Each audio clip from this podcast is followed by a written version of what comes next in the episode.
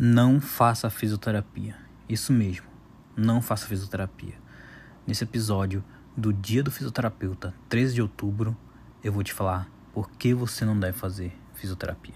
Se você quer ficar muito rico com a fisioterapia de forma muito rápida, não faça fisioterapia. Se você não tem estômago para limpar secreção, mas diretamente falando, se você não tem estômago para limpar catarro de paciente, não faça fisioterapia, pois é isso que você vai fazer se você for para uma UTI. Se você não tem estômago para segurar a sua emoção com relação às injustiças que você vai ver no dia a dia, na casa do paciente, na família que não cuida do paciente, seja na casa dele ou no hospital, numa UTI, seja em qualquer lugar, numa casa de idosos, num asilo, se você não tem estômago para isso, não faça fisioterapia. Se você não consegue lidar com as suas frustrações de não conseguir melhorar rápido um paciente, não faça fisioterapia.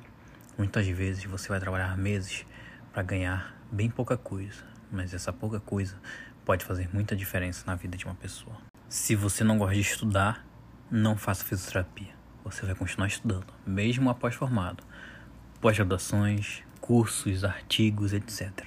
Você sempre tem que estar atualizado. Se você acha que vai atender todo mundo da neuroortopedia passando pela cardio, não faça fisioterapia.